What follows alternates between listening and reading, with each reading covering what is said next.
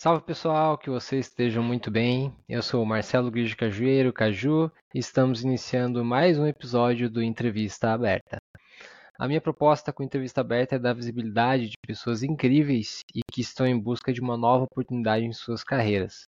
São pessoas corajosas que acreditaram no projeto e toparam expor suas vidas profissionais e pessoais. Aqui simulamos uma entrevista de trabalho mas sem aquela carga que gera nervosismo.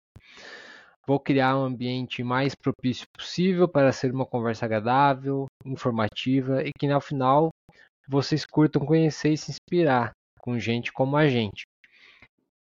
E o seu engajamento é muito importante. Curtir, compartilhar e comentar nesse podcast pode mudar a vida de alguém, pois quanto maior o alcance, maior a chance das pessoas entrevistadas conseguirem o seu novo trabalho. E hoje eu tô aqui com Jordan, ah, uma pessoa que é da mesma cidade que eu, Araranguá, Santa Catarina, então é uma honra tê-lo aqui, é uma pessoa que eu gosto muito. Já trocamos boas ideias sobre trabalho, sobre liderança, entre outras coisas sobre a vida. E hoje ah, estou aqui. Jordan, se apresenta aqui um pouquinho pra gente. Boa, obrigado Marcelo. É, a gente conhece há um tempinho, você foi um dos meus mentores quando eu iniciei como líder, né, no meu primeiro desafio. É uma honra muito grande estar aqui contigo. É... Bom, meu nome é Jordan Juan, é um nome composto, um pouquinho diferente, né? Eu tenho 30 anos, sou natural aqui de Araranguá e sou um profissional, né, que estou aí na área de tecnologia, atuando daí com relacionamento com o cliente, na área de Customer Success. E nesse episódio aqui espero contar um pouquinho para vocês de como foi minha trajetória. Legal, Jordan. E hoje você mora sozinho? Quais são os seus hobbies? O que você faz mais pessoalmente aí? Hoje eu moro sozinho aqui em Aranaguá, mas toda a minha família, os meus amigos são daqui, né? Morei bastante tempo fora, né? Morei em seis cidades aqui, só em Santa Catarina, nunca saí do estado catarinense. Gosto bastante, né, dessa região. É, morei também fora, né? Fiz intercâmbio, morei em Dublin, na Irlanda. E hoje, né? É, morando aqui, né? O que, que eu gosto de fazer normalmente nas minhas horas livres, né? Além de estar antenado, né? Nas, nas questões é, de atualização da minha área, né? Principalmente agora começam muitas tendências para o próximo ano. É, gosto bastante de, de ler, né? É, de audiobooks também. Eu sou uma pessoa bem auditiva. Então, é uma forma que eu costumo me atualizar. É, gosto de tocar violão também, né? Tenho pegado mais o violão agora. É, tenho algumas composições, aí no passado já fui mais artista, mas a música sempre esteve junto comigo. É, tenho, faço parte né, de um grupo de estudos de psicanálise, então a gente também é, tem buscado um pouquinho de conhecimento, trazendo, unir um pouco melhor aqui os psicólogos e psicanalistas da região. É, eu não sou né, da, da área, mas a gente trabalha com transdisciplinaridades, então a gente quer trazer pessoas de várias áreas para discutir sobre o ponto de vista da psicanálise. É, e também né, faço. É, iniciei no box, né, não faz que uns três meses, treino uma vez por semana, então não dá para dizer que dá para buscar ser um atleta, tem que treinar muito mais, né, porque é um, é um esporte bem complexo. Parece simples, mas ele envolve metade do treino só, que é a parte de, de, de enfim, né, de treinar, a parte de movimentos, o restante é funcional. Né? Então é muito fortalecer o core e, e todas as partes do, do corpo ali que são necessárias, porque ele, ele é um esporte de alto rendimento, né? Então está sendo bem desafiador. E é bom, né, ser um faixa branca, né, iniciar algo do zero, assim, aprendendo com humildade, né, sempre se colocando numa situação de, de aprendizado, né? É legal. Cuidar do corpo também é cuidar da mente e, consequentemente, da própria profissão, né, da gente como um todo. O, e, e, entrando no âmbito de profissão, qual é a tua formação? Você tem uma formação em faculdade? Como é que você chegou na parte de relacionamento de cliente? E até aproveitando, já estendendo um pouco essa pergunta, porque a gente costuma entrevistar pessoas aqui muito mais da área de tecnologia, né? Embora você atue em empresas de tecnologia, ah, na parte de relacionamento do cliente. É, informa pra gente também o que, que é essa área de CS, de Customer Success, e como você chegou nela. Boa. Bom, a minha formação é em administração, né, com ênfase em gestão, e eu tenho MBA também em gestão de negócios e estratégias competitivas. É... Gosto muito, né? Eu acho que se tivesse que iniciar, né, reiniciar minha carreira, né, se eu pudesse voltar lá atrás, eu faria administração novamente. Gosto muito da minha área. É... E aí, né, entrando em, na área de sucesso do cliente, né, e principalmente pelas é, por várias experiências que eu tive, né, sempre lidando ali diretamente com atendimento. Né? Acredito que em todo momento nós nos relacionamos né? com pessoas, com o mundo, com, com, a gente mesmo. Né?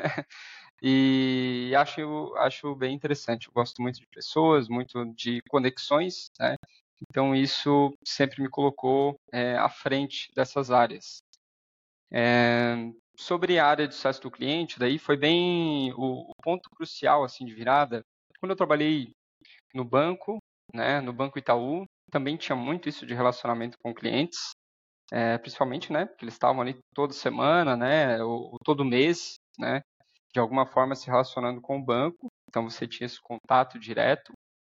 É, mas depois foi na área de empresas, que deram relacionamento com grandes empresas, né, então era um contato um pouco mais próximo é, e um, um atendimento diferenciado também, envolvia muito conhecimento técnico, né, para conseguir dar suporte para os negócios. É, então, e aí depois, mas a virada de chave mesmo foi quando eu fui fazer intercâmbio, né, e lá em, Dublin, na Irlanda, eu trabalhei numa empresa chamada Momentum Support, que ela era terceirizada, né, uma empresa de serviços gerais dentro do Google. Então, eu trabalhei diretamente, né, como uh, auxiliar de serviços gerais, né, como faxineiro no Google. Então, eu era responsável por um andar inteiro, lá onde trabalhavam 200 pessoas. É, e lá dentro, né, tinham muitas bandeiras de muitos países. É, tinha cachorro, né, então isso em 2019. É, então, uma diversidade gigantesca, assim, né? Sem falar que tinham duas cozinhas, tinha um ambiente extremamente colorido, muitas salas de reuniões, é muito legal mesmo. E aí, depois daquilo, né, eu falei, olha, é por aqui que eu quero seguir em empresa de tecnologia, né? É, é disruptivo, é muito diferente do habitual das empresas tradicionais. Então eu gostaria de seguir por aqui. Aí quando eu voltei para o Brasil, comecei a me candidatar, né, principalmente na área de relacionamento com o cliente. falei, olha, quero seguir por aqui. Aí estudei sobre a área de Customer Success. É, e aí é, tive muita sorte né, de iniciar com uma empresa de Florianópolis chamada Delivery Much, já iniciando como um Customer Success Manager, que é um gerente de sucesso do cliente, né, atuando lá com uma carteira de clientes e ajudando eles a alavancar os seus negócios. Em resumo, né, a área de Customer Success, ela iniciou já em 1996, basicamente, né, foi a primeira faísca ali, é, e aí ela iniciou na, na Vantive, depois ela foi para a Salesforce, depois ela, quem, quem democratizou foi a RD, né, inclusive a RD, a Resultados Digitais, ela tem hoje um time basicamente de 200 pessoas no time de Customer Success. Então, o que, que é basicamente, né? Eu sempre é, é sempre muito importante a gente é, analisar, né? Porque é um nome muito bonito, né? Customer Success, né? Eu vou lá, coloco uma área que eu entrego sucesso para os meus clientes, mas basicamente é isso. O que que é sucesso para o meu cliente? Não sei, pergunta para ele. O sucesso é dele, né? Às vezes você pode comprar uma ferramenta, mas você quer um uso específico, né, numa frequência específica, mas tem pessoas que utilizam isso de formas diferentes, né? Você pensar numa academia, por exemplo, né? Eu tenho lá pessoas com diferentes objetivos. Tem gente que é estética, tem gente que é perda de peso, tem gente que é quer competir, eu tenho N fatores ali. Pessoas, né? Pessoas trazem essa complexidade. Então é importante, né? Um alinhamento de expectativas, de você setar objetivos, né? Então, em resumo, existe uma fórmula, né? Processo do cliente que é basicamente né, é a entrega do resultado desejado com a experiência apropriada. Então, eu tenho algo, vendas, né? Vai lá e vende produto, existe uma necessidade, existe uma dor. E aí depois eu tenho isso, é, eu tenho que balancear isso e depois com uma experiência apropriada. Daí eu entro em CX também, eu entro com uma cultura customer centric que tem que é cultural, né? Você não entrega sucesso sem que isso esteja em todos os setores. Né? Relacionamento com o cliente, é, essa experiência que ele tem, não adianta você atender super bem, dar um atendimento totalmente humanizado, estratégico, consultivo, se a pessoa precisar de alguma demanda no time financeiro, por exemplo, ele demorar dois dias para responder, né? Ou a, esse tipo de atendimento ser ríspido ou não resolver o problema dele. Então, e aí você quebra, né? Então, as coisas caminham juntas, né? Uma empresa é um grande órgão, então é, cada um tem que funcionar muito bem.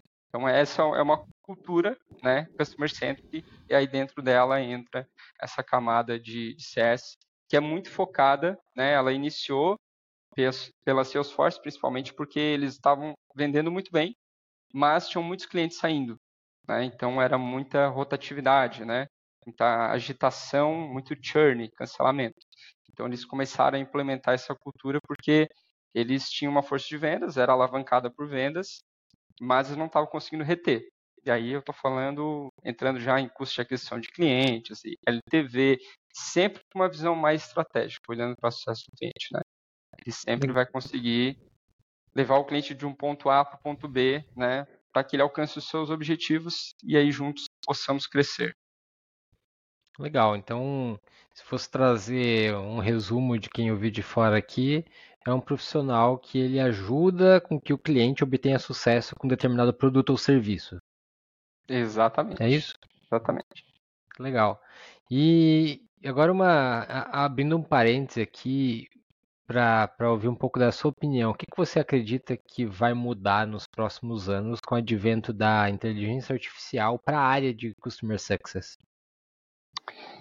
Oh, excelente. Bom, o que, que eu o que, que eu tenho vislumbrado assim e tenho estudado também, né, principalmente com essas tendências agora de final do ano. É, muita coisa, a tendência desse ano principalmente foram comunidades, né? É, a formação de, de comunidades para realmente engajar os seus usuários, né, os seus clientes, a, ao ponto de que eles se tornem advogados da marca. Né? É, hoje, eu vejo que com a inteligência artificial, tem muitas empresas seguindo por um caminho, é, principalmente de, de fax, né, ou bibliotecas de conhecimento, que vai conseguir ter, né, porque em sucesso do cliente, ou com a maioria né, das pessoas, ou o que a gente espera de um produto ou serviço que a gente contrata, a gente espera conseguir fazer as coisas sozinhos, né? Então a gente chama isso de empoderar, né? Empoderar os analistas, empoderar as pessoas. Como que eu faço isso? Quando elas conseguem fazer isso sozinhas.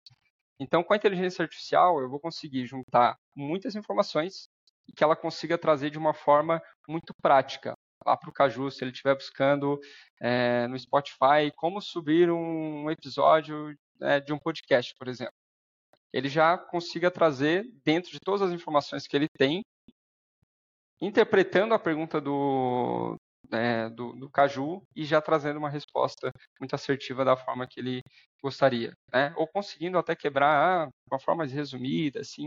Então, acho que esse vai ser um dos impactos, além da questão é, de insights e de análise de dados, né? É, de uma forma muito simples, porque normalmente a gente tem, né, com a inteligência artificial, ela traz isso, de agilizar e conseguir também é, unificar essas informações, né? Porque normalmente o time do financeiro utiliza um software, o time de vendas utiliza outro, suporte, marketing. Como que eu faço essa integração? Né? Então, tem muitas empresas já atuando com inteligência artificial para unificar isso num lugar só, para que o Caju, para que o Jordan, para que uh, o fulano do marketing consigam ter as informações em tempo real ali de como está né, a saúde dos clientes, a questão é, financeira da empresa, orçamento, né, é, eficiência das campanhas. Então, tudo isso, a inteligência artificial ela vem muito forte, né, e esses insights né, torna os profissionais muito mais estratégicos, além de economizar tempo né, de todos eles, mas muito mais estratégicos, justamente para cada vez ter mais tempo para conseguir apoiar o cliente né, na condução da jornada dele para que ele atinja seus objetivos. Legal, Jordan. E hoje você, você é um gestor da área de Customer Success. Já atuei como, como head em duas oportunidades. Né? Primeiro foi numa fintech, é, que iniciei, né, foi um dos meus maiores desafios, inclusive, e depois é, em uma empresa de telecom. Um mercado totalmente diferente, né? Fintech até um pouco mais tranquilo, porque eu era bancário, né? Então já estava um pouco acostumado ali com as nomenclaturas e inclusive com o mercado, né? Mas aí a telecom foi um grande desafio, assim também, mas foi bem interessante. Então já atuei como gestor é, e hoje eu estou mais como especialista, né? Colocar assim, mas já estruturei áreas do zero e outras áreas já atuando com reestrutura, que aí já tinha uma estrutura, já tinha time montado, por exemplo. Na primeira oportunidade eu iniciei todos os processos, montei o primeiro time. E a, a, a vaga que você busca hoje é como especialista ou você busca ainda né, levando em consideração a gestão? Olha, nesse primeiro momento eu busco como, como especialista. Né? A grande maioria das, das empresas, principalmente de tecnologia, já tem uma estrutura, a não ser que as empresas que estejam nascendo, né? que tenha essa necessidade, é, basicamente, de, de iniciar uma operação, iniciar uma cultura, implementando a metodologia, né? conseguiria atuar. Em empresas né, que já estão ali em questão de scale-up, é, eu entraria mais como especialista. Né? Então, hoje eu tenho buscado oportunidades, principalmente como especialista ou como analista sênior, principalmente voltado ao mercado corporate ou enterprise, porque é um, é um público onde eu consigo ter um maior relacionamento, mais proximidade. E esse é o meu, né, a minha maior habilidade é conectar as pessoas, né, gerar essa conexão. É, então eu consigo ser muito assertivo né, nesse tipo de abordagem, né, corporate enterprise, que normalmente a gente tem uma carteira menor de clientes consegue ser mais estratégico. Legal. E, e voltando a IA junto com isso tudo, uh, para esses clientes uh, enterprise ou corporate, eles uh, o, o, quanto eles valorizam esse toque mais humano ou eles já são um público que gosta das coisas mais automatizadas possíveis e, e, e querem algo onde a IA possa tomar mais conta? Como é que está isso hoje? Nas experiências que eu tive, tanto no corporate enterprise, é muito importante ter alguém como ponto focal. Porque veja só, o, o representante ali, né, o, o, responsável por aquela conta, né, um gerente de banco, por exemplo, né? Talvez o gerente de banco ele atende muitas pessoas, mas tem algumas contas específicas, né? Como você tem alguns segmentos diferentes, você tem alguém mais exclusivo. Então você tem N vantagens ali, um suporte diferenciado, né? um SLA muito menor. Você tem é, alguém ali que realmente talvez seja um problema na infraestrutura. Ah, deu uma instabilidade aqui. Ele vai falar com alguém da TI, da sua empresa, do, né, do produto que ele contratou? Não. Ele vai conversar com o CS, que é o ponto focal. E eles querem isso. Eles querem essa exclusividade. Ele não quer ter que só para um FAQ, por exemplo, em alguns momentos, que pode ser que resolva ele se for algo bem pequeno, né? Mas se for algo mais estratégico, ou até uma questão de, olha, eu estou pensando aqui, o plano que vocês têm hoje não está tá um pouco limitado, eu preciso expandir. Vamos criar um plano juntos? E a gente cria um plano de crescimento para isso, até porque tem que ajudar ele a defender esse novo orçamento para expandir né, esse produto lá dentro. Então tem uma série de coisas que precisa ter alguém mais estratégico. Né? Eles, eles querem isso. Né? E na realidade eles gostariam de ter é, muito mais próximo ainda, né? Só que as empresas vão lá, colocam às vezes 20, 30 contas, né? Se for muito high touch, assim, muito próximo, aí vai ter umas seis contas só, né? Seis empresas que esse profissional de CS vai atender, né? Então é muito próximo. Ele tem lá dentro das ferramentas os dashboards, ele consegue tirar os seus relatórios, né? Mas ele quer sentar com alguém, né, para compartilhar boas práticas, talvez alguma coisa que ele ainda não está fazendo, para treinar outras pessoas do time dele. Então, tudo isso entra com responsabilidade do time de CS. E aí, tendo um insight baseado nisso, é a importância desses profissionais ficarem por maior tempo nas empresas é imprescindível, né, para criar esse relacionamento de fato com os clientes, né?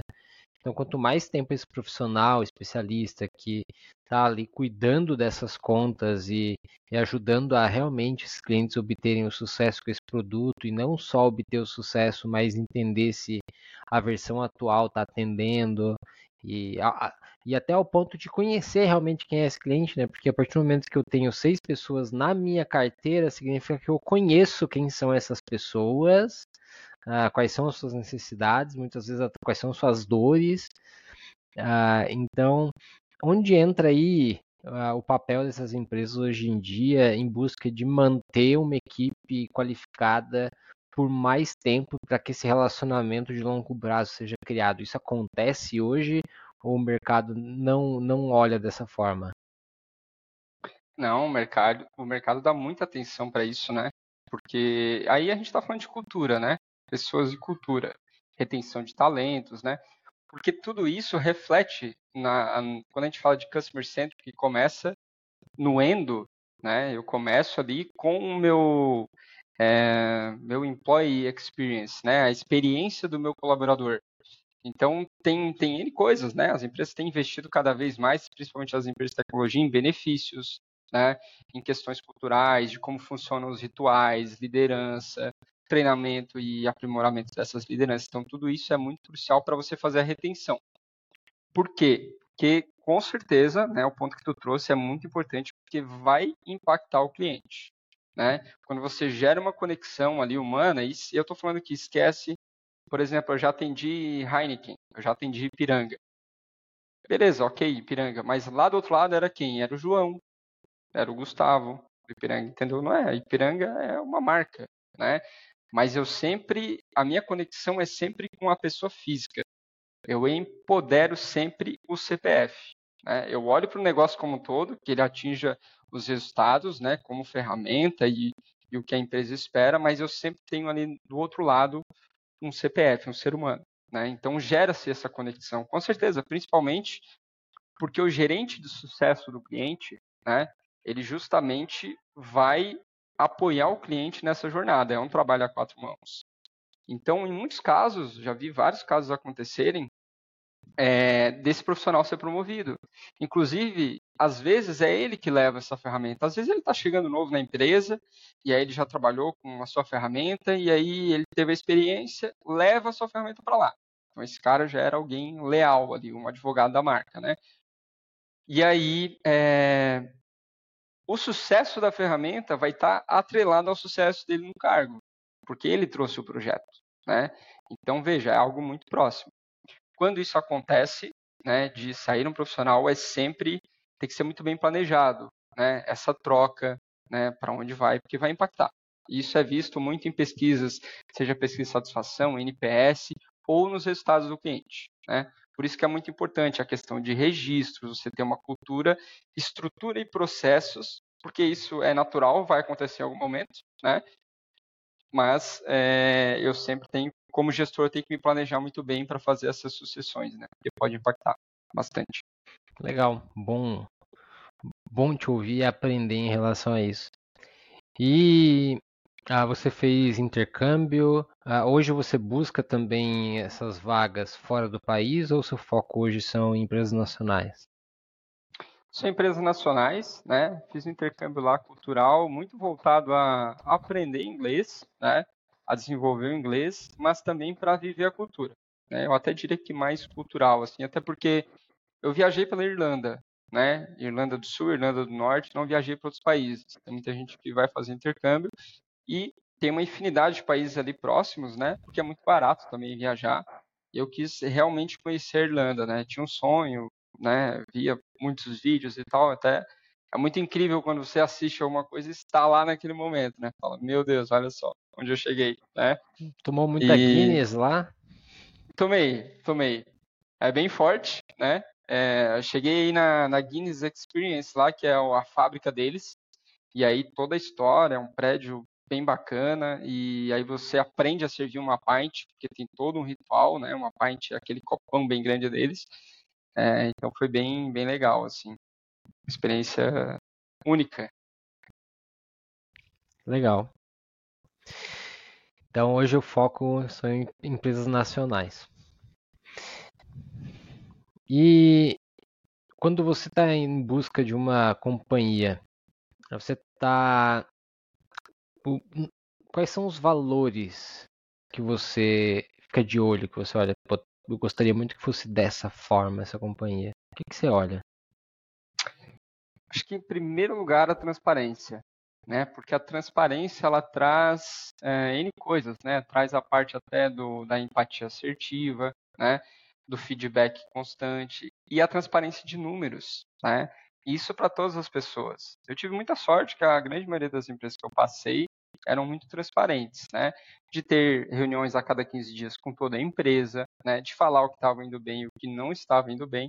Então isso é crucial, né? Já teve outro, outras oportunidades que eu participei que não tinha essa, essa transparência e fica bem difícil até de você engajar o seu time, porque ele fica muito no escuro, né? E a gente sabe que o papel do gestor ali, de estar no dia a dia, motivando, é um café que você faz, é uma reunião de planejamento de trimestre, então tem toda todo um ritual ali que a gente prepara, a gente prepara uma reunião e às vezes, se você está muito no escuro, isso prejudica bastante, né? Então, transparência, é, esse é o principal, né? É, respeito né, pelas pessoas e a diversidade de pessoas, isso é muito importante. É, a questão de autonomia, acho muito importante, de dar autonomia para as pessoas, que elas possam ter a capacidade de errar, né? Que isso seja, seja cultural, né? Não fomentando ao erro, né? Mas de, olha, tentamos algo, né? Baseado em X, Y, Z, talvez não deu tão certo, beleza. Deixa isso aqui de lado e vamos fazer de outra forma, né? É, sem ficar colocando o dedo, pô, foi eu que errei. Não, não né? Eu acho que isso é muito anos 1900 aí, né? Eu acho que talvez não aconteça mais. Esperamos que não. É, exato. Ou quando se tem uma questão de autonomia que é, ah, faz do teu jeito aí, mas se você errar, depois eu coloco a culpa em ti. Não, autonomia não é faz de qualquer jeito ou se vira nos 30, né? Autonomia é eu te dou liberdade desde que exista uma lógica por trás disso, existe um planejamento, né? É, e o papel da gestão, do líder de verdade, também é, é fazer esse acompanhamento, é, é dar essa mentoria, é essa, e, e, essa autonomia ela, ela vem também muitas vezes com o tamanho da senioridade da pessoa. Né? No começo, muitas vezes, ela precisa ter um acompanhamento mais próximo, uma mentoria mais próxima, que, que é, é muito comum no começo a pessoa receber delegações mais específicas, né? Então, quanto mais sênior, mais eu falo, me resolve esse problema. Eu não quero saber como você vai resolver. Ah, se você quiser, inclusive, me perguntar como eu faria, eu responderia, mas ó, tá aqui o problema a ser resolvido. Eu confio em você, tá aqui o problema. Agora, se é uma pessoa mais júnior, ainda começando, geralmente, ó, esse é o problema, essa é a solução. Já, já entrega muitas vezes as duas coisas juntas, né? É, e esse é um ponto bem importante, Marcelo, porque em toda a nossa vida, né, a gente passa por situações de aprendizado. Então, hoje você pode ser um especialista sênior, um analista sênior, que seja, mas se você se tornar né, um head em, de primeira viagem, você vai ser júnior na função. Você tem que ter um acompanhamento. Ou você é um super head e você vai para um cargo C-level. Ok, você se torna. E aí, no C-level, você tem outras responsabilidades. Você já não é tão hands-on. Você é uma pessoa muito mais estratégica, não pode ficar descendo para operação. Depende muito do negócio, né? E do tamanho da estrutura vai lidar com o conselho de administração. Então, são outras, né, outras habilidades que precisam ser desenvolvidas. Então, não é você uh, você se tornou agora, você está recebendo esse cargo e você é sênior lá naquela função, você entende muito. Não. Precisa se ter né, esse acompanhamento, essa proximidade, porque vai ser sempre assim. Né? E é importante que tenha, né? Principalmente, pelo menos eu acho que resumindo, o papel do líder, né, único e exclusivamente, na minha percepção, minha definição é desenvolver pessoas. Então, se é um líder, se o cara é esse level, ele vai estar sempre desenvolvendo pessoas. Né? Então, por mais que seja um diretor. Né? Ou talvez um diretor já experiente do mercado, é, né, experiente na função, mas talvez não conheça o mercado. Né? mercado totalmente diferente. Ele vai ser júnior aprendendo aquele mercado. Por mais rápido que seja o aprendizado dele, mas ele vai ser júnior. Né? Então, acho isso bem importante de entender isso e respeitar nessas né, etapas, né? Porque é, é assim que funciona. É, e vai a postura humilde também da pessoa, como você está falando, né? Eu acho que é, essa postura de humildade, muitas vezes assumir realmente, ah, isso eu sei, eu sou bom, mas se vou recomeçar num cargo, como você disse, tem que, tem que calçar as sandálias da humildade naquele momento, né? Exatamente. E hoje você está buscando uma posição remota, né? Você gostaria de continuar aqui no sul do país. Sim, o sul, né, a região sul aqui, é, enfim, a gente fala, né, Araranguá é uma cidade maravilhosa, pequena, né, mas tem praia, tem serra, enfim, né, tá próximo aqui. É, gostaria de um, de, estou buscando, né, uma opção remota ou aqui na região, né, até Criciúma, talvez eu super encararia um híbrido, até um presencial sem problema nenhum, né. Mas para o remoto eu tenho uma super estrutura aqui, tenho uma mesa elétrica, eu investi bastante, né? Porque eu trabalhei bastante tempo full é, home office. Então, estou buscando isso, né? Mais como cargo de especialista ou de analista sênior, né? Mais voltado aí a operações é, um pouquinho mais complexas, né? Em questão de negócios ou de clientes também, né? Corporate Enterprise. Mas basicamente isso. Se for pela região, super tranquilo. Gosto bastante, né? De estar em contato com as pessoas também. Legal. E o que você mais gosta no teu dia a dia de trabalho? O que, que enche o teu, teu coração e teus olhos? É, conseguir, com certeza, conduzir o cliente do ponto A para o ponto B. É, ele iniciou com isso, né? E tem uma série de coisas às vezes, né? Porque as pessoas querem muitas coisas, né? Ah, eu quero contratar essa ferramenta porque eu quero dobrar meu faturamento tá bom, também quero. Mas como que eu quebro isso, né? E eu coloco numa realidade. Ou seja, personal trainer, eu quero perder 20 quilos. Tá, ok, mas vem alimentação junto, vem isso, vem aquilo. Então, tem uma série né, de, de coisas ali que vão impactar nesse resultado. Né? E aí, quando você consegue né, até gerar essa conexão, criar uma confiança né, de falar, Caju, confia em mim, a gente vai seguir esse plano, esse caminho, e a gente vai chegar lá. Talvez não nesse tempo exatamente que você quer, pode ser que se a gente conseguir acelerar, ótimo, né? Mas confie em mim. Aí o Caju fala, não, eu confio. E a gente segue aquele plano e atinge, né? E aí depois a gente começa. Sempre quando tem um ponto, né? É, às vezes, ah, o cliente já está aqui, já é meu cliente dois anos. Já não tem mais nenhum objetivo. Então você vai ter que criar um objetivo. Sempre tem que ter um objetivo a ser alcançado. Né? Por mais que as coisas estejam indo muito bem, é, você sempre tem que criar para continuar, né? E também motivando, né? É, esse esse cliente, né? Esse ser humano lá também a, a melhorar, né? Você pode compartilhar uma ferramenta, talvez que você esteja usando, né? É, que talvez ele não conheça. Pode ser também, não necessariamente só ligado ali, né, ao produto, mas sempre voltado a, a, a esse tato, assim, né, com a pessoa que está lá do outro lado essa pessoa é promovida também, né? Um grande, uma grande conquista para ambos. Legal. Então, o que te enche teu coração no final é ver o cliente atingindo aquele objetivo no final das contas, aquele objetivo que foi acordado em comum acordo e ambos trabalharam para chegar lá, né? Exatamente. E a gente sabe que nem tudo são flores, né? E o que que no dia a dia de um Customer Success não é legal e muitas vezes você faz porque tem que fazer? É, bom, as reclamações, né? Elas trazem um peso ali. E aí, lógico, né? No início da carreira, é, principalmente em banco, né? Você tem lá, eu era caixa no Banco Itaú. O Banco Itaú, dependendo da cidade, é, não, não tinha banco, então todo mundo ficava na fila, ficava de pé. E, e isso era justamente para levar eles para o caixa eletrônico, né? Para que não fossem para o caixa e o caixa tivesse mais tempo para vender, porque se o meu caixa eu fechasse. Ó, acabamos de saber aqui um hack dos bancos, né? Então não é, tem onde sentar para as pessoas usarem. Mas hoje já tem, hoje já tem. Tá? Ah, já tem. Antigamente não tinha. Será que é por isso que a gente vai nos mercados? Hoje em dia as filas estão cada vez maiores para as pessoas usarem os totens? com certeza, cara. Com certeza. E presta atenção na música. Porque se a música estiver muito rápida, é para que você compre rápido, né? Mas assim, é...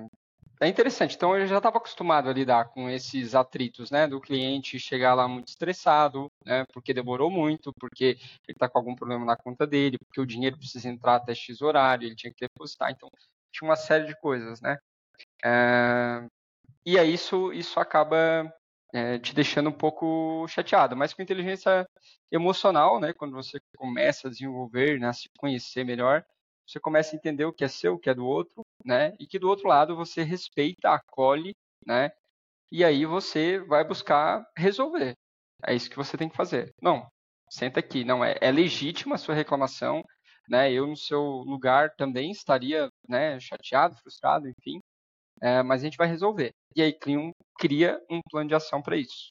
Né? Então, nada melhor do que um plano de ação ali e você vai atrás. E aí o CS, por ele ser um ponto focal, né, ele é o ponto focal do cliente, ele também é um ponto focal dentro da empresa. Então, eu vou, eu tenho um lado aqui que é o cliente, eu tenho outro que é a empresa. E eu sou o, o ego desses dois, né? O id, o superego, o ego aqui, eu que, que faço é, esse gerenciamento. E aí eu também não posso chegar lá, ah, porque a infraestrutura caiu e, e começar a gerar atritos internos. Não, não posso. Eu tenho que ser sempre esse gerenciador de conflitos, né? E esse cara que reconcilia tudo. E eu trago a visão, olha, beleza, vocês fizeram lá a nova feature, né? Pô, ficou bacana, mas está tendo esses atritos. Então veja bem, talvez não era necessariamente isso, ou não deveria ter subido. E a gente começa a entender para ter menos impactos possíveis, né? Então é bem importante. Né? Tem que ter muita inteligência emocional para lidar com essas reclamações, principalmente às vezes quando ela vem seguida é, de alguns sinais, o cliente começa a não comparecer em, em, reuniões, ou tudo que a gente planeja ele acaba não fazendo, né? Porque isso vai, vai dar o sinal de que ele não está satisfeito e que talvez ele vai cancelar, né? Então esse é um dos, dos, dos medos aí, né? Do, do que a gente mais sofre no dia a dia, né? Mas faz parte, seres humanos, né?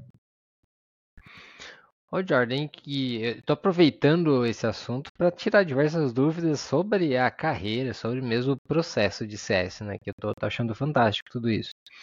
E, e quando chega um cliente que foi uma venda mal feita, por exemplo, no sentido de a, a, venderam para o cliente, mas o produto ou não resolve o problema ou não se encaixa com a realidade do cliente. Muitas vezes ali tem tudo que o produto resolve o problema do cliente, mas o cliente não tem a pessoa que vai, por exemplo, trabalhar naquele sistema.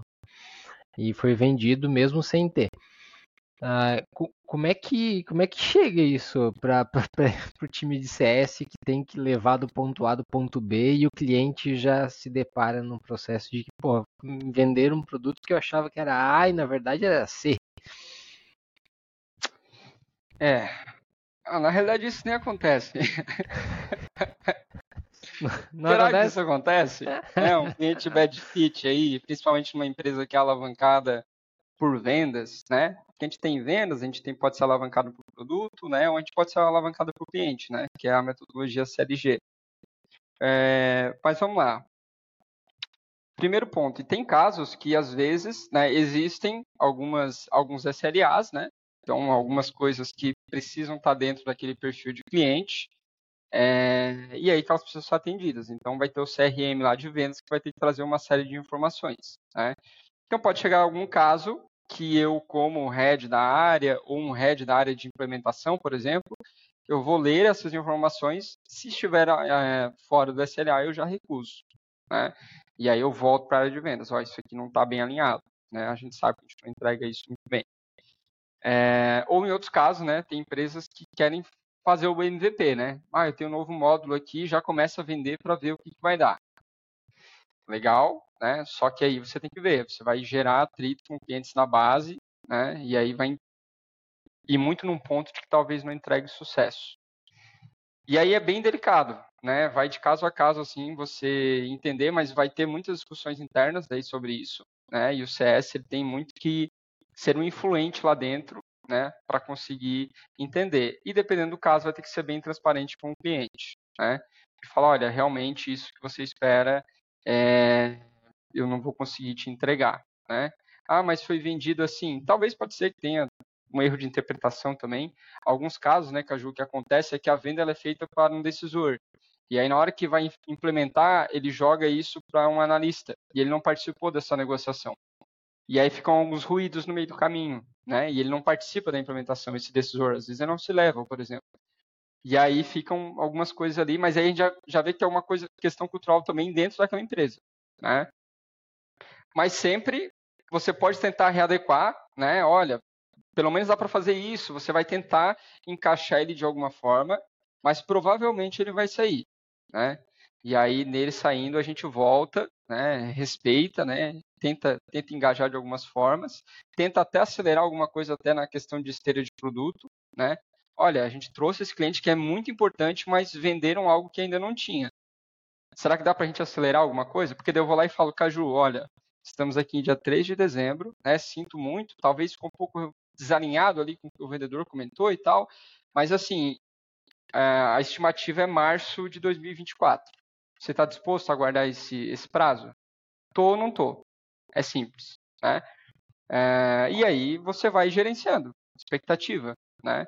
E aí volta interno. Cara, isso aqui não pode voltar a acontecer. Esse é um bad fit e não é nem no ponto assim, ah, a gente vendeu para o cliente, é porque, cara, você, você vai perder seu tempo, o cliente vai perder o dele, né? E você vai queimar um cliente importante, que talvez teria muito fit para aquele produto. Né? Depois vai ser difícil. Ele foi lá, cancelou, não conseguiu ver uma entrega de valor no que ele contratou, porque não vai ter essa entrega, né?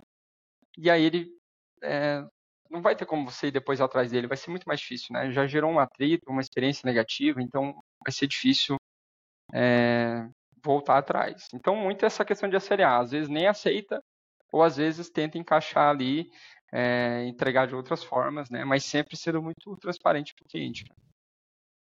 É uma profissão que requer bastante jogo de cintura, né? Flexibilidade, é, tem, levar o cliente realmente na muitas vezes na, conversar com ele, né, extrair os problemas. Então, é uma profissão que, inclusive, acredito que quem, quem atua nessa profissão ah, acho que melhora a vida pessoal também, Jordan, porque eu acho que parece que algumas skills como comunicação, parece que elas se desenvolvem mais, né?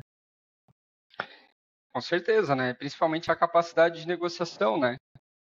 E aí entra muito num ponto assim, porque é, você tem que ser muito transparente, né? Porque senão você quebra a confiança ali de alguns lados. Então tem que trazer isso, né? E às vezes tem gente que, ah, mas eu não gosto de vender, eu não gosto de negociar. Cara, você negocia e vende a todo momento. Né? Se você tem filho, ele quer fazer alguma coisa, você está negociando com ele. Né? E aí você tem que fazer isso com uma outra pessoa, você não sabe se ela está num dia bom, você não sabe o que está passando na vida dela.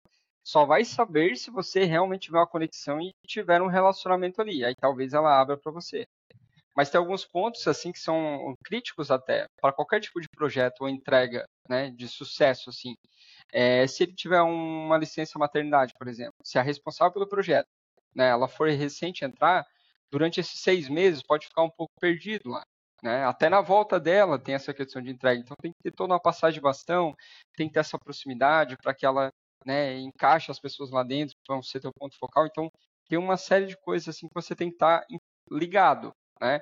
É, até em alguns casos assim do que está acontecendo, né? Você pode ir lá no Google Notícias, né? Colocar a empresa que você quer para você receber notícias do que está acontecendo naquela empresa, né? E assim também você né, se conectar com com aquele champion que a gente chama, né, que é o responsável pelo projeto, no LinkedIn, para ver o que está rolando lá. Você consegue ter um feeling assim, né, para conseguir atuar de alguma forma, ajudar ele, né, se ele estiver passando por alguma coisa mais difícil assim, mas para para conseguir, é, enfim, com que o projeto avance. Né? Então, acho que deveria vir no kit de onboard aí um bambolê, né, para vender a, muitos pratinhos para ficar equilibrando, né. É legal, é muitos, muitos pratinhos mesmo, mas ficou impressionado com quanto isso desenvolve a pessoa também, como ser humano aí nesse, nesse processo, porque é relação em tudo, né? Tudo é relação. E o que, que você tem feito uh, ah, para te capacitar ou te manter atualizado para essa nova vaga, nova possibilidade que você está em busca? Boa. O que eu estou estudando agora, mais, estou até com uma mentoria com uma é, especialista em vendas, eu estou estudando mais a parte de vendas, né? E por quê? Porque o CS hoje, né, a área de Customer Success, ela está muito voltada à expansão. Né? Expansão, estou falando de upsell, estou falando de cross-sell, né? estou falando de expandir aquela conta. E só que, lógico, né, essa expansão só vem com o atingimento de, dos objetivos e o cliente tendo sucesso. Sem isso antes não vai acontecer, né? Vai ter sempre um downgrade aí da conta, naturalmente, né? Então, estou estudando bastante essa questão de vendas. É, agora, no final do ano, estão tendo alguns eventos, né? E alguns conteúdos de algumas pessoas que são bem relevantes no mercado, que eu, que eu acompanho, sobre o, as tendências para o ano que vem. Então, está muito focado nisso hoje os meus estudos. É, como estudo assim de soft skills, eu tenho é, estudado CNV, né, que é a comunicação não violenta, que é muito importante, né, é, e, e, é importante a prática dela também, né, no nosso dia a dia, que daí primeiro é sempre com a gente, né, para depois externalizar isso, seja com cliente ou qualquer coisa nesse sentido. É, então é isso, né, eu tenho estudado bastante vendas nesses últimos tempos, né, e para ser bem, bem focado em questão de, de geração de receitas mesmo. Né? O CS não só como um, um especialista ali estratégico, né, de apoio desse cliente, mas como alguém que é, consegue né, ser um pouquinho mais, até entrar no negócio do cliente conseguir ajudar ele no negócio dele. Né? Então, uma, uma questão mais consultiva ali. Legal, ampliar, né? Ampliar esse papel. E, ô Jorge, você pode contar para mim uh, algum desafio marcante na sua carreira e como que você lidou? Claro, é, o maior desafio da minha carreira foi quando migrei de analista de CS para assumir uma área, né? E aí foi onde você entrou que eu te procurei, né? Porque cheguei lá falei, cara, agora eu sou líder aqui, por onde eu começo, né? É, eu já vinha com, com um trabalho quando eu estava no banco, né? Eu estava em algum processo de promoção para me desenvolver como líder, né? Mas é, depois eu acabei indo para a área de empresas, daí não era a parte de liderança. É, e aí meio que sempre tive interesse no assunto, né? Principalmente em questão de gestão, que a liderança é, ou você gosta de pessoas ou não gosta, né? É simples, né? No meu caso eu gosto e aí depois você vai desenvolvendo algumas técnicas ali de gestão depois que vão surgindo. Então, eu recebi um desafio e eu não tinha experiência em gestão. Aí, o que que eles, é, o que que nós acordamos, né? Olha, você vem como especialista, mas aqui é tudo mato. Não tem processo, não tem time, não tem nada. Vai ter que montar do zero. E se der certo, em três meses você se torna um head, né? E aí eu falei, não, eu aceito, né? Então tô, tô de acordo. E aí eu saí de uma empresa um dia, três dias depois já iniciei na outra, né? E aí começou, né? Correndo muito atrás ali de algumas coisas. Aí fiz a minha primeira contratação, que eu fui muito assertivo, né? Contratei uma pessoa bem, bem sênior. É, tive muita sorte também dela aceitar, né? E, e, aí comecei a estruturação do time. Né? Em pouquíssimo tempo a gente já teve um, resultado assim excelente, o que vinha se Existia-se um time lá, basicamente de sucesso cliente, mas não era bem a estrutura que estava seguindo. E aí reiniciar a operação, basicamente, né? Então, do que nós tínhamos no passado, e a gente começou a alavancar, foi bem expressivo esses resultados, né? Coisa de 800% de geração de negócios, né? Isso em três meses. É, e tudo isso com processos, né? E seguindo os rituais de liderança. A empresa tinha uma estrutura, tinha é, uma pessoa lá só em treinamento e desenvolvimento, que dava esse treinamento também para líderes, né? Então tinha todo um apoio ali, é, mas foi um trabalho assim executado, foi foi muito desafiador. Eu acho que todos os dias eu sentia muito nervosismo, assim, né? E aí naquela época você me ajudou bastante, né? É, todo mundo já foi júnior, né? Então é muito esse ponto, né? De dar alguns passos atrás e falar, cara, eu sou faixa branca aqui e eu preciso aprender essas coisas da base primeiro, para que depois eu vá evoluindo em outras questões. E o que, que foi mais difícil nessa época para você? O one-on-one. One-on-one. É, principalmente questão de, de pautas, né, direcionamento. É, quando surgia a pergunta, quero aumento, né, vinha essa questão muito forte, não foi uma vez, foram algumas. Como que eu lido com isso? O que está faltando se só está vindo isso? Né? Aí tem uma questão de cultura, né? O que, que eu posso fazer para agregar isso, sabendo da, da realidade do orçamento da área, da realidade da empresa, né? Então foi uma das coisas assim, cara, essa questão. E aí você entra muito que, né? Qual foi o a, a, conclusão de que forma que eu comecei a trabalhar? Que na realidade faltava um PDI, né? Porque as pessoas queriam crescer, queriam aumento, mas ela queria ser sênior, por exemplo, né? Ou ela era assistente e ia se tornar analista. Quais eram é, os requisitos que ela deveria ter, quais eram as habilidades que ela teria que dominar para que ela fosse para esse próximo nível. Né? Então, depois que eu comecei a setar isso, quando vinha isso, olha, não, tudo bem, mas olha só, hoje a gente tem isso. Próximo nível precisa dominar isso, isso, isso e aquilo. Então, vamos trabalhar nisso, nisso.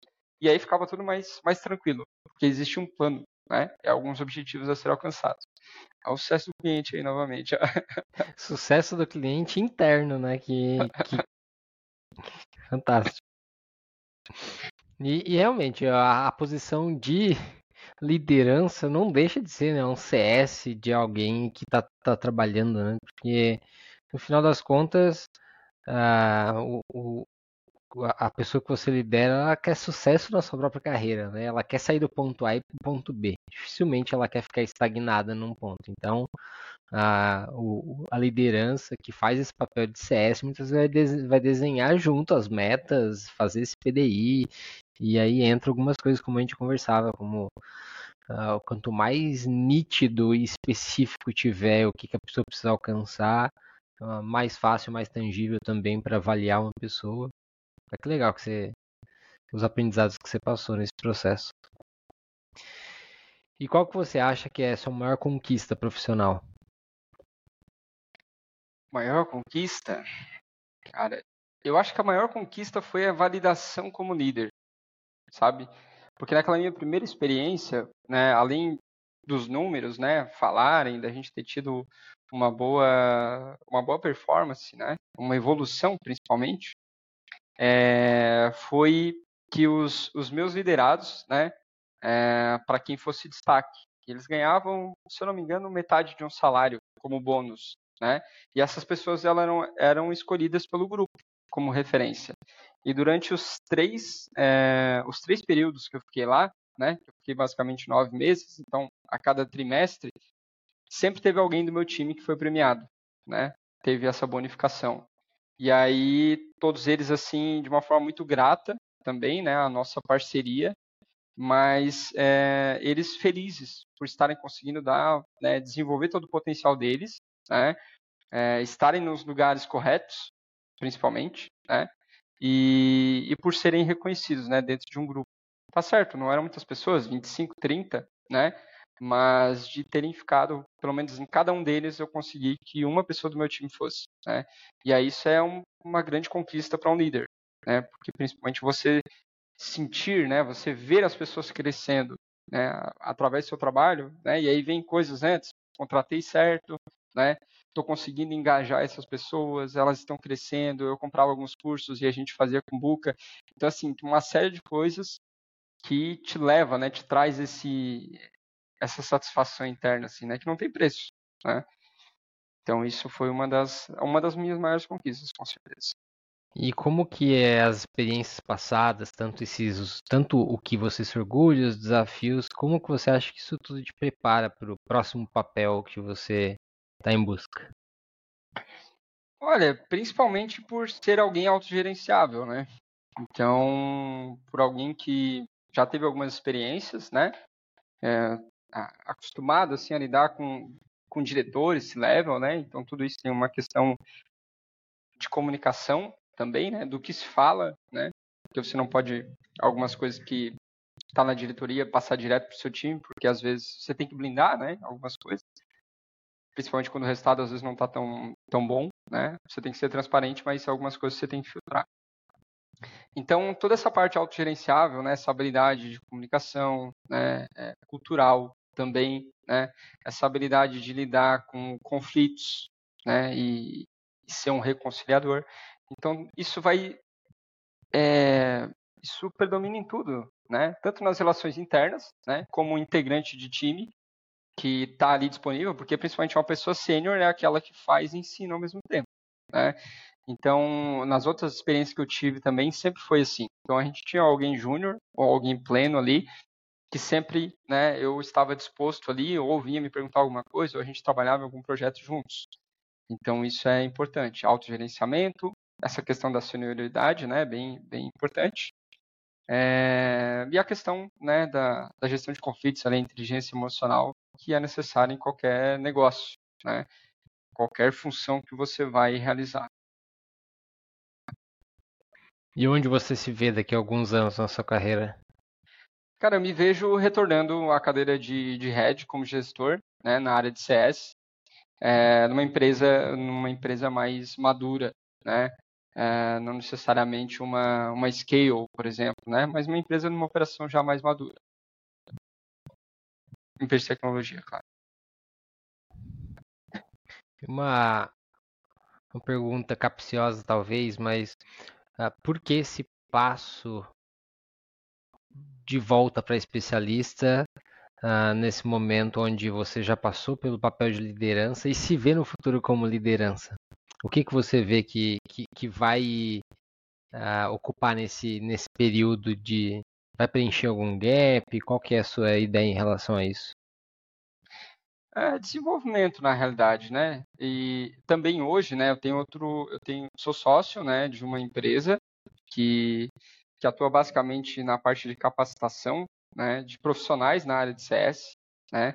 E também na, no apoio ali a empresas, é, principalmente não SaaS, né? A gente vai muito para não SaaS, empresas que não são é, de software, né? Empresas mais tradicionais. Então eu tenho esse projeto paralelo, né? E aí eu conseguiria é, conciliar isso de alguma forma, né? Enquanto também sigo me desenvolvendo como desenvolvendo o time também, né, junto, né, como eu falei, tem essa questão da senioridade, consigo fazer, né, executar, né, sou bem hands-on também, enquanto eu consigo apoiar o time, né, em questão de estrutura. É, mas a questão de head hoje, né, ela está um pouquinho mais, é, mais distante em questão de é, do que o mercado mudou já, né, algumas coisas. Então, e também algumas empresas querem muito o head daí muito próximo da operação, seja mais híbrido ou mais presencial. Né? Então, isso acaba dificultando hoje que eu quero ficar remoto ou pela minha região, né? Por mais que hoje, na nossa região, tem um polo, né? Que é Araranguá, temos a UFSC, né? Que tem a engenharia da computação, tem TIC e tal.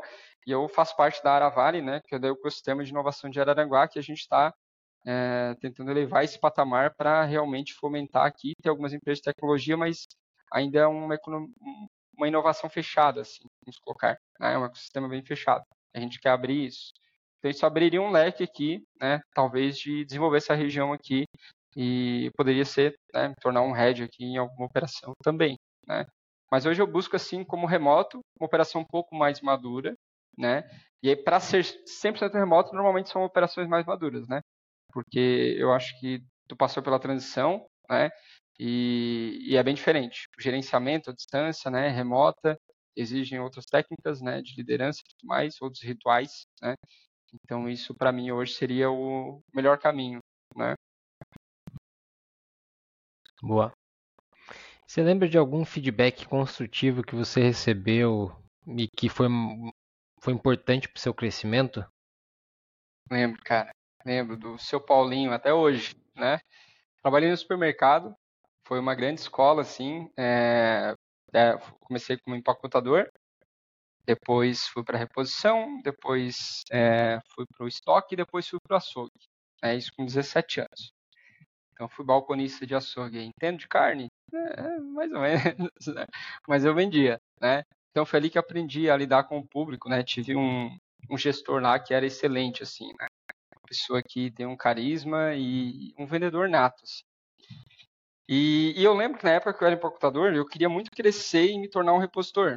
Eu achava meio, além de ganhar menos, né, no pacote, eu achava meio chato ali a função, né? Só que eu estava há pouquíssimo tempo, né? Eu estava ali há dois meses. E aí eu sempre muito proativo, eu queria ajudar. Aí eu comecei a, a ir trabalhar no corredor, né, na reposição, ajudar, porque daí, só que daí na parte de caixas ali, né, do, do pacote era um gestor que era o gerente geral, e depois lá na parte de reposição era outro gestor, outra pessoa. Né? E eu começava a ajudar lá, só que é, eu queria ficar mais lá do que na minha função. Né? Daí eu lembro assim que tinha alguns momentos que teve alguns atritos assim, né, de ter demanda lá e às vezes eu estar tá terminando outra coisa, mas não podia deixar as coisas no chão, tinha que botar nas prateleiras e tal. Daí, enfim, passou um tempo, assim, um mês, aí o, o, o gerente geral, né, que é o Paulinho, né, bem conhecido aqui na região, ele me chamou, né, na sala dele e falou assim, Jorge, olha só, vou te dar uma crítica, uma crítica construtiva, tá? É, eu vejo muito potencial em ti, você é um cara mega proativo, é, vai chegar o tempo, tá, de você se tornar um repositor. Só que assim, se você continuar dessa forma, né, deixando de lado o que você tem que fazer, é, eu não vou te promover e talvez eu, tu vai ser demitido. Né? Então leva isso com uma crítica construtiva. Primeiro, faz o que tem que ser feito. E depois, quando tiver um tempo livre, não tiver demanda, tu pode ir lá para reposição. Eu já estou vendo isso. Né? Tem potencial, é só uma questão de surgir uma vaga, é só uma questão de tempo. Então leva isso, pensa, né? Eu tinha, cara, 16, 17 anos, né? E eu pensei assim, cara, como assim, né? Eu quero fazer, os caras não querem deixar e tal, né? Mas eu fui, refleti assim na época, fui meio bravo embora, mas depois eu voltei, né? E aí comecei a fazer meu trabalho. Eu lembro na época que eu empacotava três caixas ao mesmo tempo, porque daí eu brincava com os outros empacotadores novos ali, normalmente, porque a rotatividade era bem grande, e, e, eu brincava de que eu conseguia fazer três ao mesmo tempo. Então eu, eu tenho orgulho de falar que eu fui o melhor empacotador da minha época lá, né? É, e eu era reconhecido por isso, eu nunca parava, né? E qualquer coisa lá, pegava um baldinho, limpava o caixa, ajudava as meninas ali a limpar os, os trident, as coisas ali, né? Que fica às vezes meio poeirado e tal. Eu nunca parei. Mas eu comecei a fazer isso e depois foi natural. Depois foi reposição, depois já fui a parte de estoque, né? De receber mercadoria, depois fui para açougue. Então foi, foi um feedback que transformou, né? Me transformou. E eu lembro até hoje, como o principal, né? Então, muito naquela, naquele viés, né? As pessoas vão esquecer o que, que você disse, né? O que você fez, mas nunca como você as fez sentir. Então, ele trouxe isso, né? Ele é um cara super sênior, né? Ele estava se formando também, era pai, é um cara sensacional. É, ter sentado comigo e falar, olha só, né? Ser transparente, olha só, eu sei que tu é um menino, mas eu acho, tipo assim, na cabeça dele, tu vai entender o que eu vou falar. Né? Essa é uma crítica construtiva, talvez pareça ser muito dura, né? Mas, e aí eu consegui é, refletir e fiz o que tinha que ser feito. E aí deu tudo certo. Que legal, né? Que legal demais uh, o feedback que você recebeu, a, a, lembrança que isso causou até hoje, né? E, e como, eu, como eu acho legal na, esse processo de iniciar as carreiras cedo, né? tendo experiências diversas, uh, é, isso enriquece muito quem a gente se torna. Né? Eu, eu me lembro que legal saber que você começou como empacotador, então foi, foi aqui no Jace, né? Aqui... Foi no Minato, na época. Minato? Ah, legal. Então a gente que é da cidade pequena, mesma cidade, tá? Para quem tá ouvindo a gente, então uh, já lembro onde é que é, já me situei. E então, ah, meu primeiro emprego foi vendendo brinquedo, depois eu fui entregar carta. Esse tipo de, de coisa, ele, ele cria na gente um, umas memórias muito importantes, né? E acredito que ajuda a moldar caráter, moldar quem a gente é como profissional para o futuro. É, gosto muito dessas experiências iniciais aí. aí.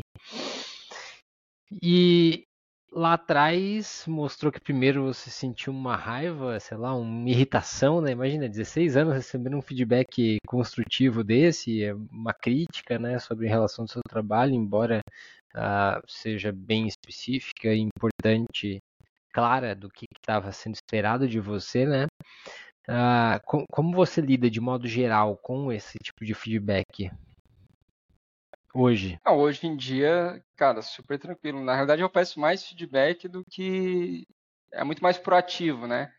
Viu? Pô, aquela ação lá foi, foi bacana, né? Ou às vezes, em alguma questão. É... eu passei por um mestrado profissional assim que foi no Pipefy, né? Que é uma empresa gigantesca, que já nasceu global, que é de Curitiba. É uma empresa incrível, mega estruturada, né? E lá tinha muito essa ideia do Radical Candor, né? Que traduzido aqui o livro no Brasil é Empatia Assertiva, que é muito o porquê, né? A gente fala muito da empatia ruidosa, né? Eu passar a mão na cabeça, ou, ou às vezes eu perder o time de dar esse feedback, né? Então lá era muito comum, às vezes você falava alguma coisa na reunião, a pessoa já vinha lá no seu Slack e falava, olha, viu, é, feedback sobre, se baseando num valor, né? Ó, baseado nesse valor, olha, o que você falou, talvez, não sei o que, não sei o que, olha, eu acho melhor tal. Então era muito direto, assim, todos tinham isso como cultura, né? Então isso era muito interessante, né? E hoje eu carrego isso. E também não tenho, é, lógico, você cria um, uma cultura de confiança antes, né? Para que tenha essa troca, para que não pareça ríspido, por exemplo, né? Mas tinha inúmeras ações, né? O onboarding do Pipefy, por exemplo, foram 10 dias, né? Só de empresa, mercado, produto e tudo mais. Né? Então é bem, muito focado assim em cultura. É, então hoje eu busco isso, né? Não tem problema nenhum. Olha, viu? Pô, você errou, cara, realmente, né? Não tem dificuldade nenhuma em assumir meus erros, né? Admitir, falar, olha, errei aqui. A gente usou essa estratégia e eu tentei fazer isso aqui diferente, não deu certo. Né? Então, menos uma que a gente não deve fazer mais. Né? Então é muito disso, cara. Bem tranquilo em relação a isso. É, hoje, alguns casos banalizaram, né? Assim como muitas coisas as pessoas interpretam de forma diferente, que banaliza a grosseria né? Ah, isso aqui é um feedback consultivo que o teu trabalho fica uma porcaria. Não. Não é assim, né? E é muito naquele ponto assim, olha, eu acho que você deveria ter feito assim, né? Ou talvez isso não foi tão legal, ou isso sempre muito num, num no sentido de confiança, né? De que a pessoa se revisa, talvez a pessoa não estava num bom dia, né? Talvez aconteceu uma coisa, sei lá, bateu o carro, alguma coisa assim, está estressada, e aí de alguma forma ela acaba explanando isso, né, deixando claro ali o é, ultrapassando, né, e aí você tem isso, né, que daí esse acolhimento sempre, né. Então acho bem importante, eu sempre busco né, em todas as situações. Legal, demonstra bastante maturidade aí na, na sua carreira. O que, que você faria se dinheiro não fosse problema? Venderia minha arte na praia. Se dinheiro não fosse. Não, um não ia nem precisar vender, né? boa, boa. É, pelo menos, sei lá, um abraço. Vamos colocar assim. Uma pulseira um abraço, né? É, cara, eu tenho bastante vontade. É... Eu, eu sou voluntário, né? Sempre fui voluntário em alguns projetos. Atualmente sou voluntário, até vai ter formatura amanhã, inclusive, do nosso projeto, que é de uma empresa bem grande que é a FESA. É, talvez eu me dedicaria mais a um empreendimento social, assim, né, um empreendedor social, sempre voltado a essas questões mais é, sociedade, é, as questões de minorias. Eu já faço minha parte, mas é dentro, né, daquele contexto que poderia se dedicar mais, né. Então, muito voltado, assim, à capacitação de jovens, né, é, essa forma de como, porque se a gente olhar, a sociedade hoje é uma fábrica de ansiosos, né? Então, a gente está gerando a todo momento por questão de quantidade de informações, né? As tecnologias estão evoluindo muito rápido e isso gera muita ansiedade, muita, muito receio nas pessoas, né? Então, tudo isso precisa ter alguém é, mais experiente, né? Olha para os jovens que estão entrando no mercado agora, né? Tipo, é, todo esse teu projeto, né? Se tem pessoas muito boas que estão com dificuldade, imagina quem está iniciando agora, né? Então eu com, com, certeza me colocaria muito mais à disposição, né, de um empreendedor assim social. Muito bom. Importante, né? Esse tipo de projeto é extremamente importante quando a gente tem. E, e aí que é legal. Tem, tem, um assunto que eu adoro, né? Que é pirâmide de Maslow. Então, vocês, vocês conhecem um pouquinho? Conheço. Então, lá no topo da pirâmide a gente tem a, Pô, me faltou um nome, mas é a satisfação pessoal, né?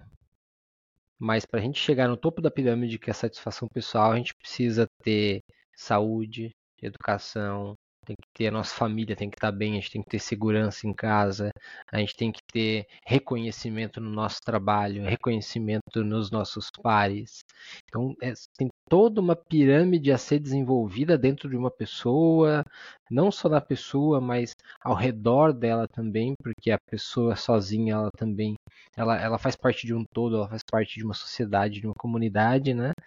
Para depois ela chegar no topo da pirâmide, que é inclusive onde ela é capaz de trabalhar em prol da comunidade, né? Que é ela começar a fazer coisas que são muito mais altruístas do que propriamente para uh, ah, resolver uma questão de segurança financeira, segurança alimentar ou segurança da sua família, né? Então, e, e aí a importância de, por exemplo, se você estiver bem com o seu trabalho e tiver tudo tranquilo em relação a isso, uh, maior a, você vai se sentir mais tranquilo para apoiar nesses projetos sociais. Né? Uh, então, eu sou, sou, sou, muito fã da pirâmide de Maslow. Já tem até uma versão mais atualizada dela que eu quero estudar um pouco mais.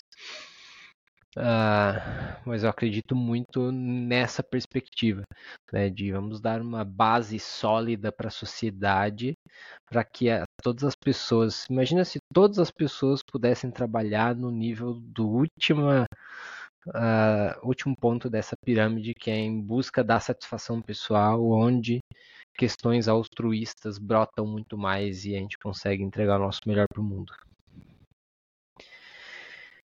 E para finalizar, estamos chegando ao fim, Jordan. Uma pergunta que eu gosto de fazer para fechar é: tem alguma pergunta que você gostaria que te fizesse? Eu, eu acredito que talvez os principais aprendizados em, em cada experiência que teve, sabe? De uma forma, lógico, bem resumida, assim. Mas eu passei por é, por N experiências, né? Tanto eu comecei trabalhando numa serralheria, né? Depois fui office boy numa contabilidade, né? que sofri muito lá, inclusive, os caras faziam ir comprar uh, aquele papel, papel carbono quadriculado, né, que não existia, justamente para fazer piada, né, e tal, que é o que sofria os estagiários.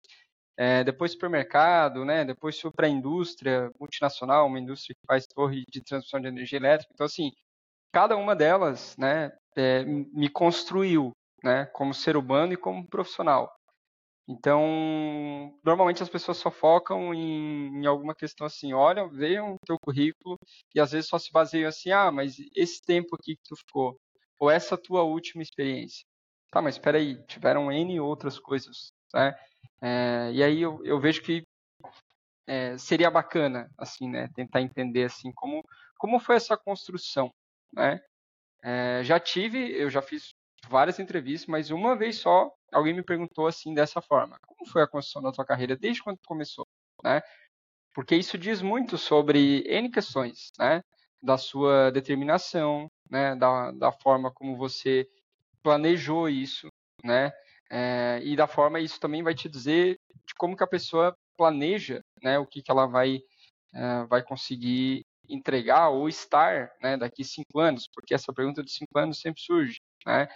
Então acho importante assim entender todo o contexto, né, para você conseguir valorizar e falar, olha, não, essa pessoa aqui, eu tenho um desafio aqui e normalmente a empresa já sabe o tamanho do desafio que ela tem, né?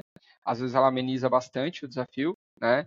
É, mas seria interessante, né? Porque isso vai trazer insumos para ela para ver se tu daria suporte ou não de conseguir encarar aquele desafio, né? Então acho que isso é uma pergunta bem pertinente. Assim. E é legal demais também saber como que foi tudo isso construído, né? E você quer trazer alguma história pra gente sobre essa construção da sua carreira? Cara, assim, o que, que eu poderia. Acho que além de toda a minha vontade, né? Principalmente a vontade de, é, de crescer, de me desenvolver, de continuar estudando, né? É, tinha casos assim, às vezes, ah, por que, que, por que sua expectativa salarial é essa, basicamente, né? Porque eu quero continuar estudando. E para continuar estudando, eu preciso ter grana para estudar, né? Então isso é muito importante para mim, né? E tem algumas empresas que têm vários benefícios, inclusive educativos, né? Com algumas escolas corporativas que têm acesso, né, a cursos, mas isso já é um diferencial, né? Mas principalmente isso. Uma das, uh, da, das questões, assim, daí como habilidade mesmo, sempre foi essa essa questão de é, me colocar, né? De gerar essas conexões, me colocar como um aprendiz, de ouvir as pessoas que já estavam ali, né? de aprender com elas. Né? E eu tive bastante, tenho N pessoas, assim, que até hoje eu tenho contato, que foram meus gestores e que me ajudaram muito a, a, a construir o meu caráter, né, o meu perfil, a, minha resiliência também. Né? É, então eu vejo muito isso como crucial, assim, nessa, nessa estrutura, né, de tudo que eu passei, assim, sabe? Muito bom, Jordan, muito bom. Te agradeço demais sobre por ter participado. E, cara, foi, foi um episódio incrível. Foi muito bom te ouvir, muito bom conhecer a sua história, que vai além do profissional.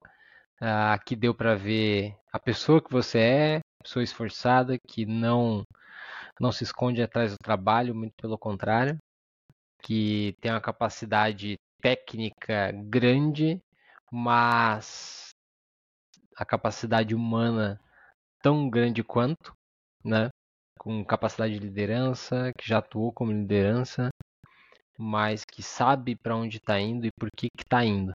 Então, parabéns aí por toda a sua jornada, parabéns por pela coragem de ter colocado ela a público e eu espero hum, que esse episódio chegue na mão de pessoas que possam compartilhar essa história, levar a história para outras empresas e que essa oportunidade que você está buscando chegue no formato que você deseja. E brigadão, Jordan, o que, que você achou? Curtiu do, do processo, da conversa? Cara, curti demais. É sempre muito esclarecedor, né? Quando a gente se desenvolve através da fala, né? Principalmente.